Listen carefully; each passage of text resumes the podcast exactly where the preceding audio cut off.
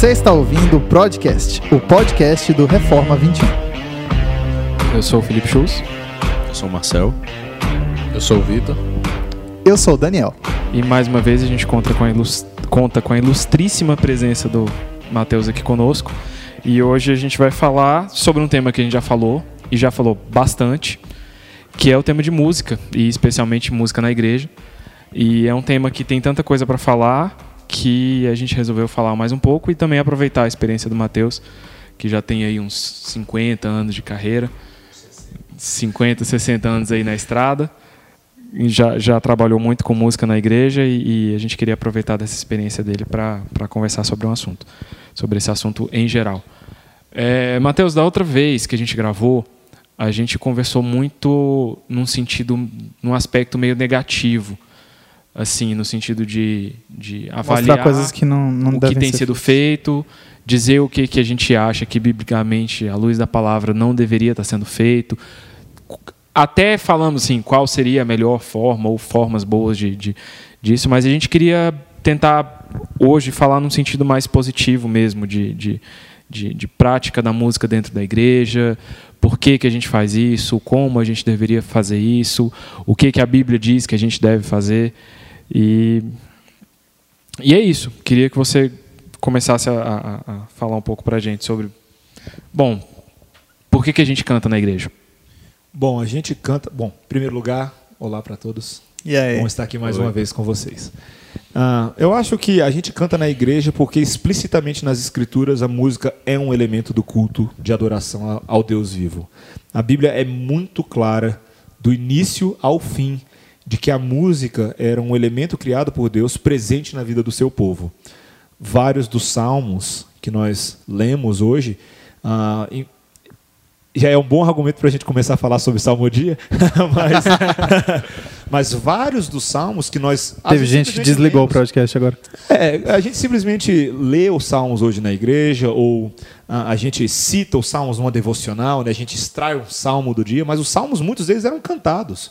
Na caminhada do povo de Deus para o templo, ah, na, na, nos rituais do povo de Deus, ah, os salmos eram cantados como elementos de adoração elementos de instrução do povo uh, e elementos para sedimentação das promessas da aliança na vida do povo. Então, os Salmos tinha esse aspecto. E um dos, um dos versículos que eu mais gosto, quando eu falo sobre música na igreja, é, é um versículo que Paulo fala em Colossenses, muito parecido também com o que ele fala em Efésios, sobre a presença espiritual da música na igreja. O que eu quero dizer com isso? Quando ele fala: habite ricamente em vós a palavra de Cristo, instruí-vos e aconselhai-vos mutuamente em toda sabedoria, louvando a Deus com salmos, hinos e cânticos espirituais, com gratidão em vosso coração. Por que, que eu falei que o exercício da música é espiritual? Porque ele liga a música, nesse versículo de Colossenses 3,16, com a palavra de Cristo, a instrução e o aconselhamento. Ou seja, ele coloca no mesmo argumento a presença do elemento musical acompanhando esses outros elementos na vida da igreja. Ou seja, a música não deveria ser vista como elemento dissociado de tudo isso, muito pelo contrário, como elemento complementar ao ministério completo de Cristo dentro da igreja. Então eu acho que a, a música é uma criação de Deus para o povo de Deus. Né? E pegando o gancho já do que você falou, agora no final, qual que é então, e, e acho que talvez é, é o tema que a gente queria abordar com mais profundidade hoje, o papel da música dentro da igreja e mais especificamente dentro do culto. Sim, é, cantar é uma capacidade misteriosa que Deus aos homens. Cantar é uma coisa que até nos choca e nos surpreende um pouco. Quando eu começo a cantar. Viu? Eu falei que vocês iam ficar chocados. Não, porque cantar é uma, é uma, é uma uma vertente da comunicação tão distinta de outras coisas. Eu, eu, eu, gosto muito de cantar e gosto muito de tocar também. Eu sou músico, pianista, né? Aí qualquer dia desses ele vai cantar no meio do sermão. e algum não. Você está brincando comigo, mas eu já fiz isso algumas vezes. De vez em quando eu uso até isso como um elemento na pregação. É uma coisa muito minha, eu não recomendo isso a ninguém. Mas eu gosto de pegar e simplesmente cantar um pedacinho de uma música. Todo mundo acorda e presta atenção. Porque todo mundo presta atenção. Porque de fato, cantar é uma coisa muito diferente. Uh, eu gosto de definir cantar como esse exercício mediante o qual essa modulação adequada da nossa voz nós adoramos, rendemos graças a Deus e louvamos a Deus.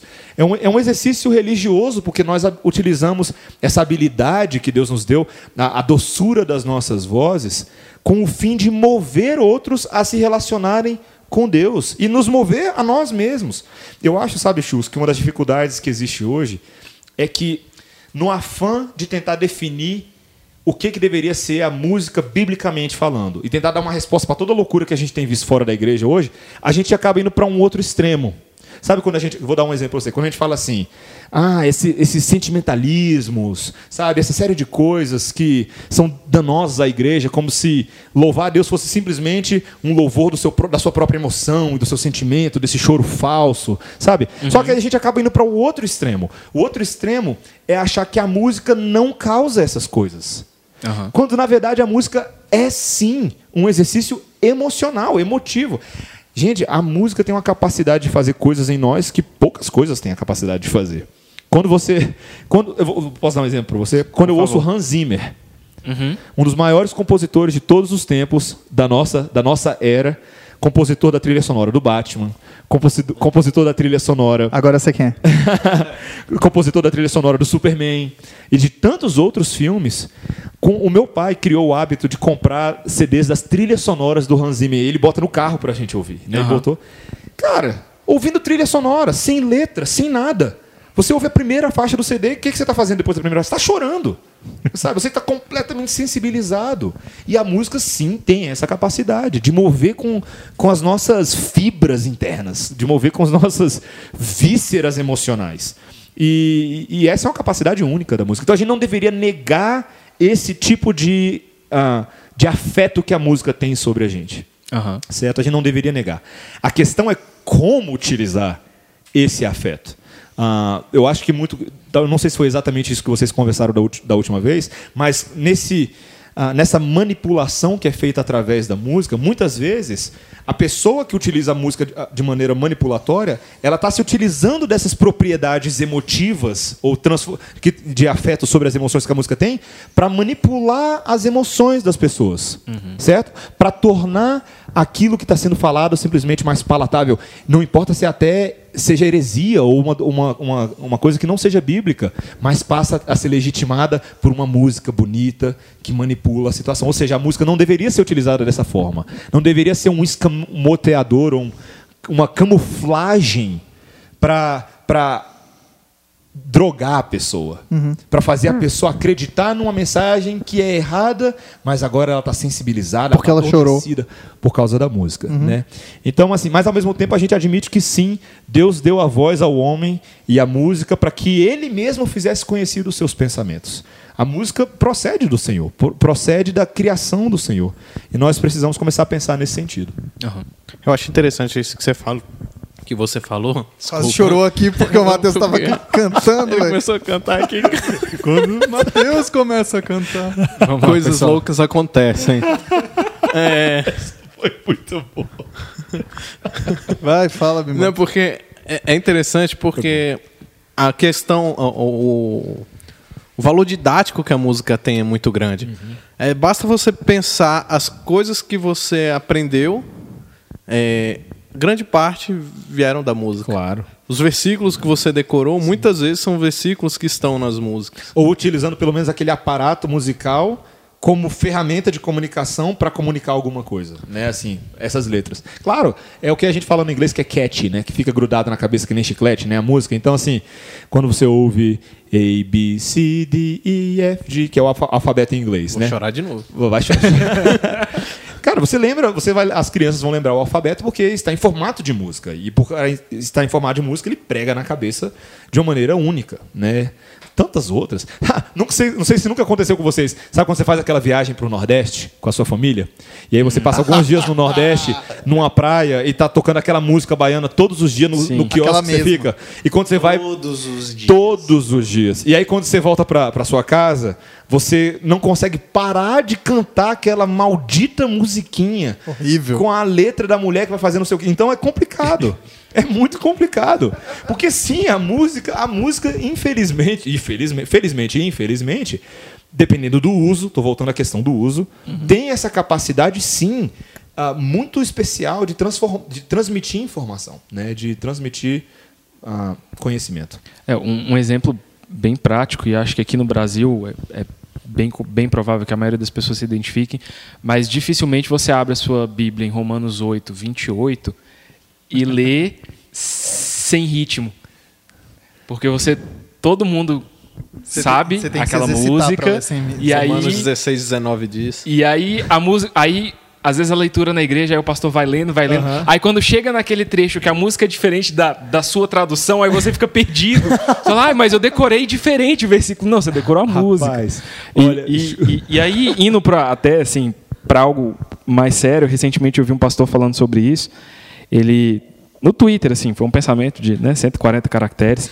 Ele questionava: será que as músicas que a gente está ensinando para as pessoas hoje são músicas que daqui a 15 anos as pessoas vão poder cantar no seu leito de morte como uma forma de consolo? Nossa, muito boa. No sentido não só de assim, ser uma música que a pessoa vai ter voz para cantar, mas Sim.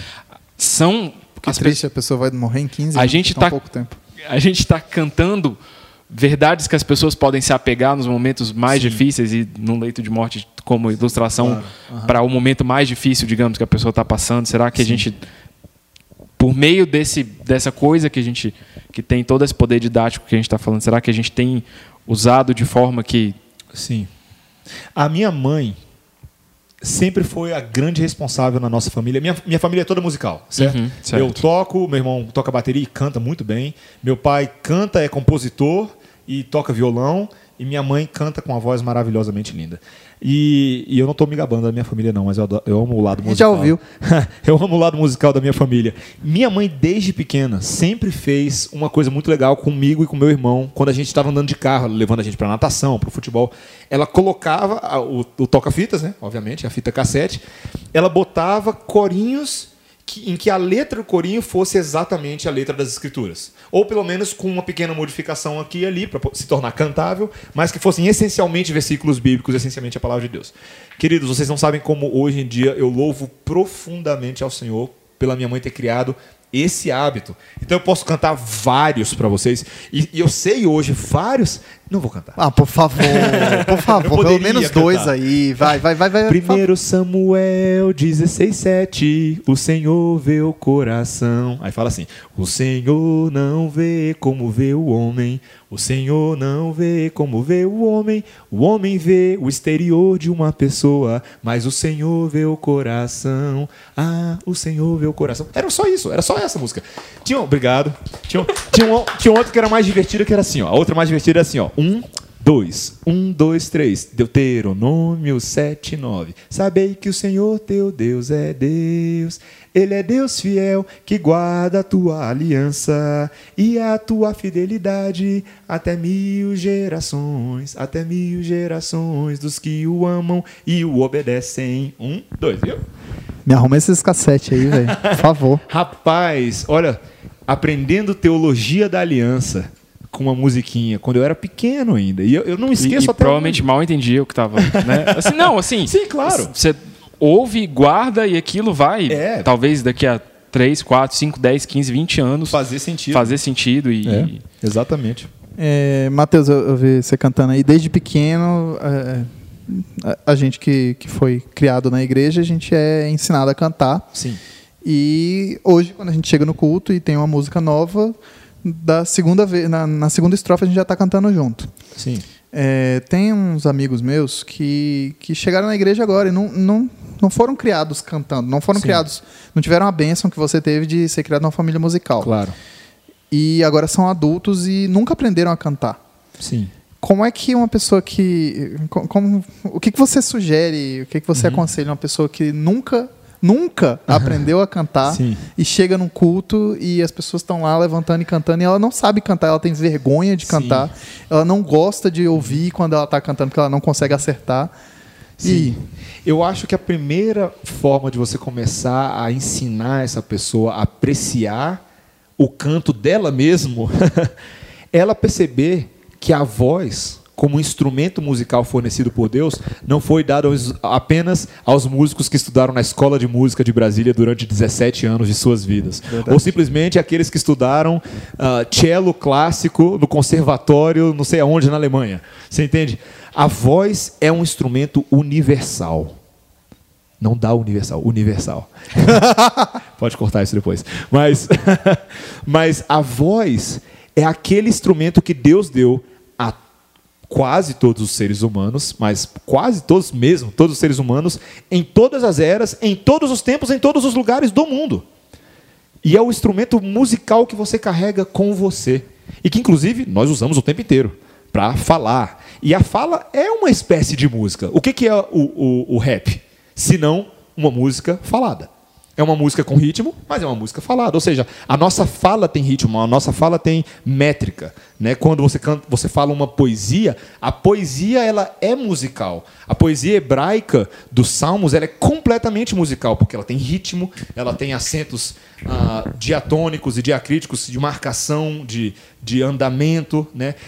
Assim, a, a bênção que eu tive de estudar hebraico no seminário foi porque ao estudar o Salmo 119 por exemplo, você fica perplexo, não só com, com o critério de, de, escolha de como começar e terminar cada salmo, mas com a métrica do salmo e com o paralelismo hebraico que você vê. Por exemplo, quando você vê assim no, no salmo, uh, Deus fez o sol. Tá, é um exemplo bem ruim, não, não tem nenhum salmo escrito exatamente dessa maneira. Estou dando um exemplo. Deus fez o sol. E a segunda linha vem, e o Criador fez fez a estrela mais magnífica do universo. Na verdade, a primeira linha e a segunda linha estão falando da mesma coisa de formas diferentes. Isso é um tipo de paralelismo uh, na poesia hebraica. Esse paralelismo é musical. Muitas vezes ele era cantado pelas pessoas e as pessoas cantavam com ritmo. Então, assim, o que nós temos que começar a apreciar, voltando para a sua pergunta, é que a pessoa que está na igreja, ela é chamada a cantar não porque ela tem um talento para isso, mas porque ela tem o instrumento que Deus deu para ela. Ela não precisa se envergonhar de utilizar aquele instrumento. E sabe outras coisas, Daniel?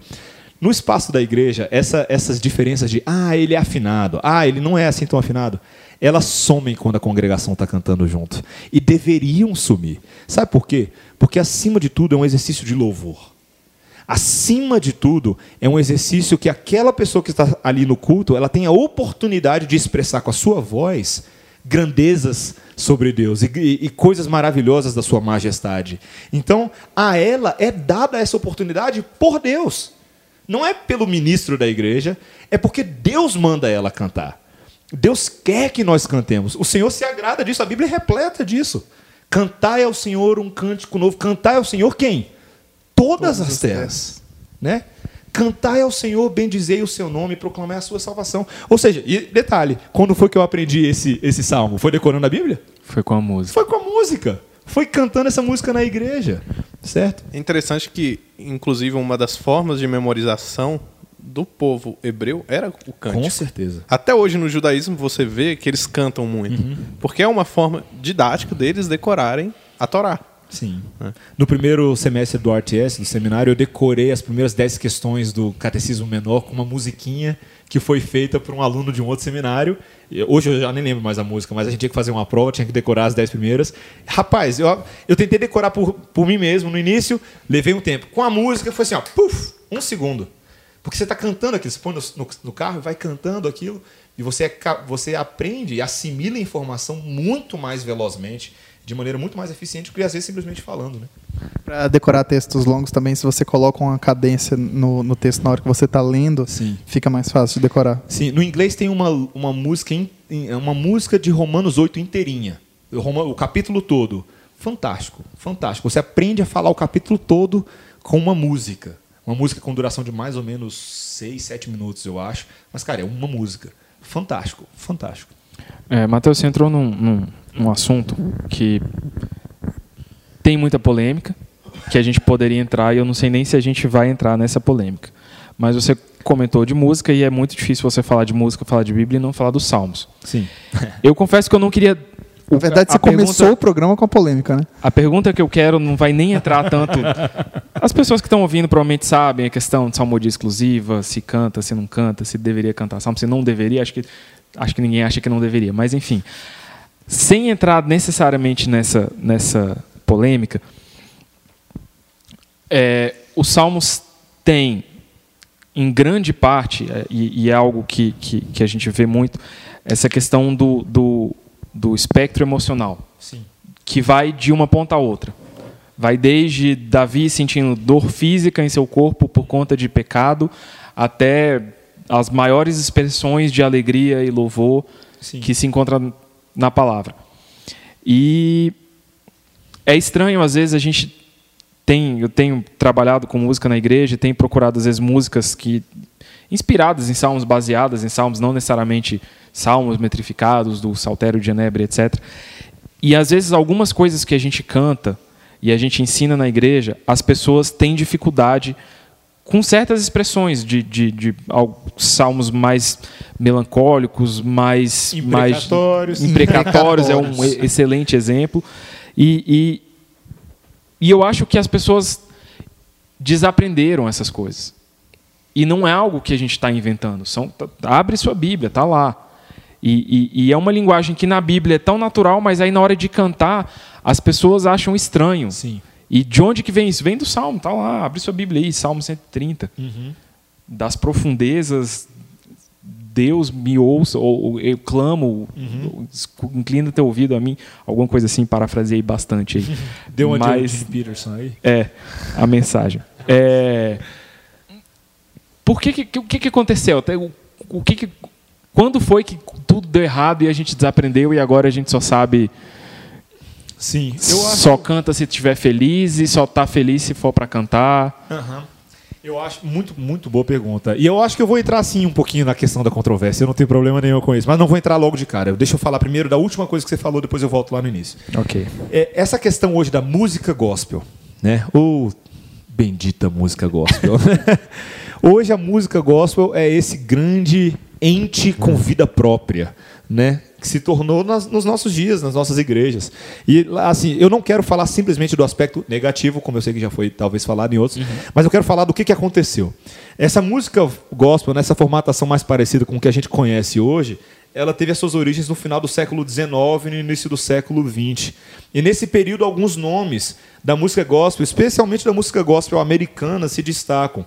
Um deles foi o Thomas Dorsey e depois o Ira Sankey, que eram, eram caras que eram conhecidos por alguns hinos, inclusive que nós ah, cantamos hoje. Existem algumas traduções de hinos que eles fizeram. Por exemplo, tem um hino que é o There Will Be Peace in the Valley, que é There Will Be Peace in the Valley for me someday. É um, é um, era, era a raiz da black music ou da música negra americana, não essa pop hoje, mas da, da, da música negra dos escravos também, né, que tinha todas as influências do jazz, do blues, do spirituals, né? E o Ira Sankey, que era o líder de louvor das campanhas evangelísticas do Moody, né? Então eles foram muito responsáveis por essa contemporaneização, ou palavra difícil, da música. Alguns deles, não somente eles, né? Mas mas o que que eles fizeram? Eles começaram a tentar adaptar as músicas para serem mais fáceis de serem cantadas. E com isso, eles, a intenção deles eu acho que era boa. A ideia era assim: algumas músicas do passado eram difíceis. A, a polifonia das músicas era difícil, a melodia dos hinos, de alguns hinos, e de fato eram sim difíceis. Ou, ou seja, as pessoas não tinham uma educação cultural onde elas pudessem cantar essas melodias e, e fazê-lo de maneira natural. Então parecia, parecia forçado, parecia. E eles começaram a tentar facilitar para as pessoas a- o acesso à música e cantar. Só que esses caras já estavam sendo influenciados muito pelo pensamento liberal dos dias deles. Que era o pensamento em que a verdadeira religião não é aquela em que você se adapta a uma verdade estabelecida, mas você se adequa àquilo que dá certo para você, aquilo que faz sentido para você. Ou seja, esse pano de fundo teológico O sentimento religioso. é o sentimento religioso. E eles começaram a identificar essas nuances na música. Ambos eram músicos e ambos sabiam trabalhar muito bem harmonicamente as suas músicas e começaram a perceber esses elementos na música que causam ou despertam e evocam determinadas emoções. Então eu como músico e você também, Chus, a gente sabe muito bem que existem algumas sequências de acordes, nós sabemos de algumas algumas combinações e notas que você pode encaixar aqui e ali que produzem um determinado efeito e esse que o, o Chus usou esse quintinho no coração, sabe? Quando você tem um acorde, por exemplo, vou falar besteira aqui, o acorde de tônica com uma nona e uma sétima aumentada, sabe?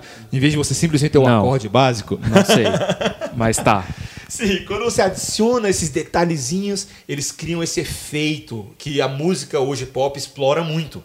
certo? Hoje a música pop, a balada romântica, explora demais a música de novela, a música de filme, explora essas nuances que são são nuances que mexem com a gente. São acordes, às vezes é conhecimento técnico, certo?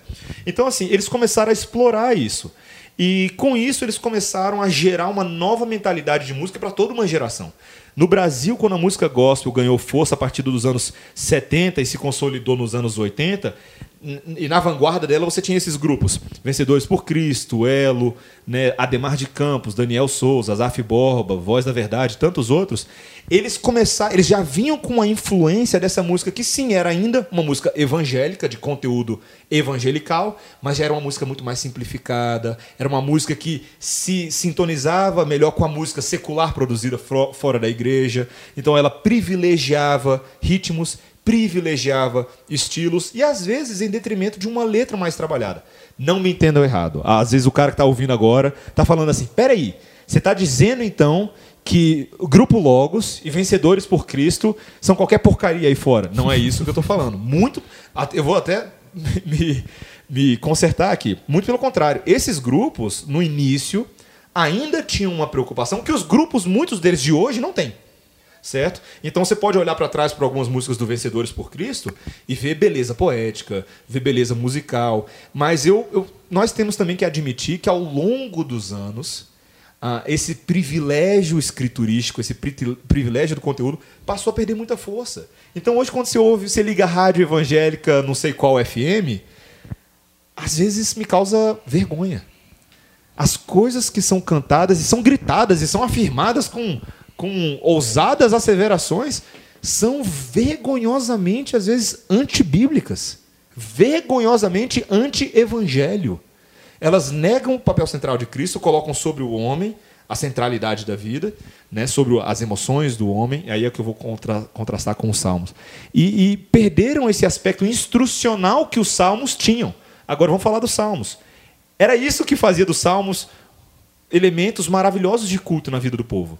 Os salmos privilegiavam aquilo que era falado, a expressão, as nuances específicas do ensino correto das escrituras, do ensino correto das promessas de Deus, do ensino correto dos atributos divinos, dos ensinos corretos, o ensino correto das reações humanas às ações de Deus.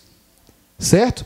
Os salmos eram repletos disso. Então, quando o salmista, por exemplo, quando ele coloca o coração para fora, certo? Uhum. Ele não está simplesmente exprimindo um, um, sentimentozinho de autopiedade, autocomiseração, como se ele fosse uma vítima do destino e a vida está sendo má comigo e você merece declarar. Todo... Não, ele não está fazendo nada disso. Ele estava exprimindo a sua depravação total à luz da santidade de Deus. É outra história. É outra, é outra realidade, é outra dimensão. Ou seja, esse aspecto doutrinário, institucional, instrucional, tem sido gradativamente e, e abertamente é, rejeitado nos nossos dias. Então o que acontece é o seguinte: hoje, agora vamos para a polêmica? Vamos para a polêmica. Vamos lá. Cabe à igreja do Senhor hoje resgatar isso. Isso é bíblico. A música tem sim um aspecto de instrução, de ensino muito forte. Biblicamente ela é assim.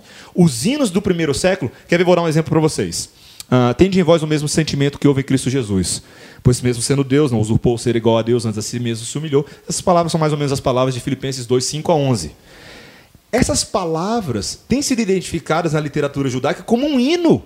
Que as pessoas cantavam. Que as pessoas na cantavam época. na época. Ou seja, essa cristologia pesada e que fala do processo todo de, de encarnação, humilhação, morte, ressurreição, ascensão, governo eterno de Deus, estava numa música, estava num hino que as pessoas cantavam. E Paulo se utiliza desse hino para ensinar a igreja.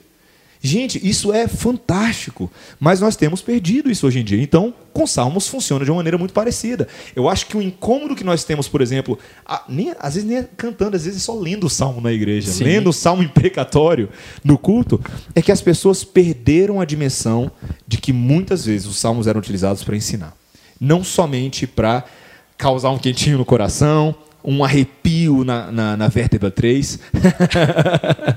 né? Opa, senti aquele. E aí a pessoa sente aquele arrepio, e hoje em dia, né, infelizmente, muito é. Ah, é o, é o espírito que está mexendo comigo. Ou seja, é tão incrível que as pessoas reduziram a terceira pessoa da trindade a um arrepio na coluna, né? Nos nossos dias.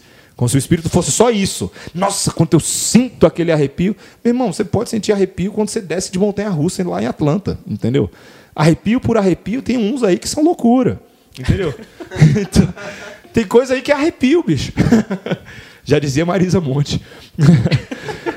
então, assim, é, eu acho que é muito, é muito ridículo da nossa parte. Nós, eu estou me colocando, eu acho que nós deveríamos colocar cristãos evangélicos, no sentido do século XVI, evangélico que confessa a justificação pela fé e crê na autoridade das Escrituras, reduzir a música a simplesmente algumas lágrimas que caem ali ou alguns sabe, um sentimento de autocomiseração. A música é exaltação da obra de Deus e a minha maneira de reagir à luz dessa obra. Então, não tem problema, por exemplo, a gente cantar sobre a nossa experiência. Uhum. Como o salmista cantava e falava sobre a experiência. Sim. A questão é, que experiência à luz do que, que essa experiência está acontecendo, porque a gente. O, o, o livro dos Salmos é um livro experiencial, experimental. Existe muito da, da, da, da revelação da, da promessa e do evangelho na experiência do salmista. Bastante. Ele era perseguido, ele queria que os inimigos morressem, ele queria que Deus trucidasse todo mundo, ele queria que Deus trucidasse ele às vezes, sabe? Mas era sempre a luz da, das realidades eternas e divinas do Evangelho. Bom, a gente falou aqui por meia hora, parece que foi cinco minutos. Nossa. E por chocante que seja, nosso tempo está esgotado. A gente tinha mais uns 37 slides Nossa. mais ou menos aqui que o Matheus preparou.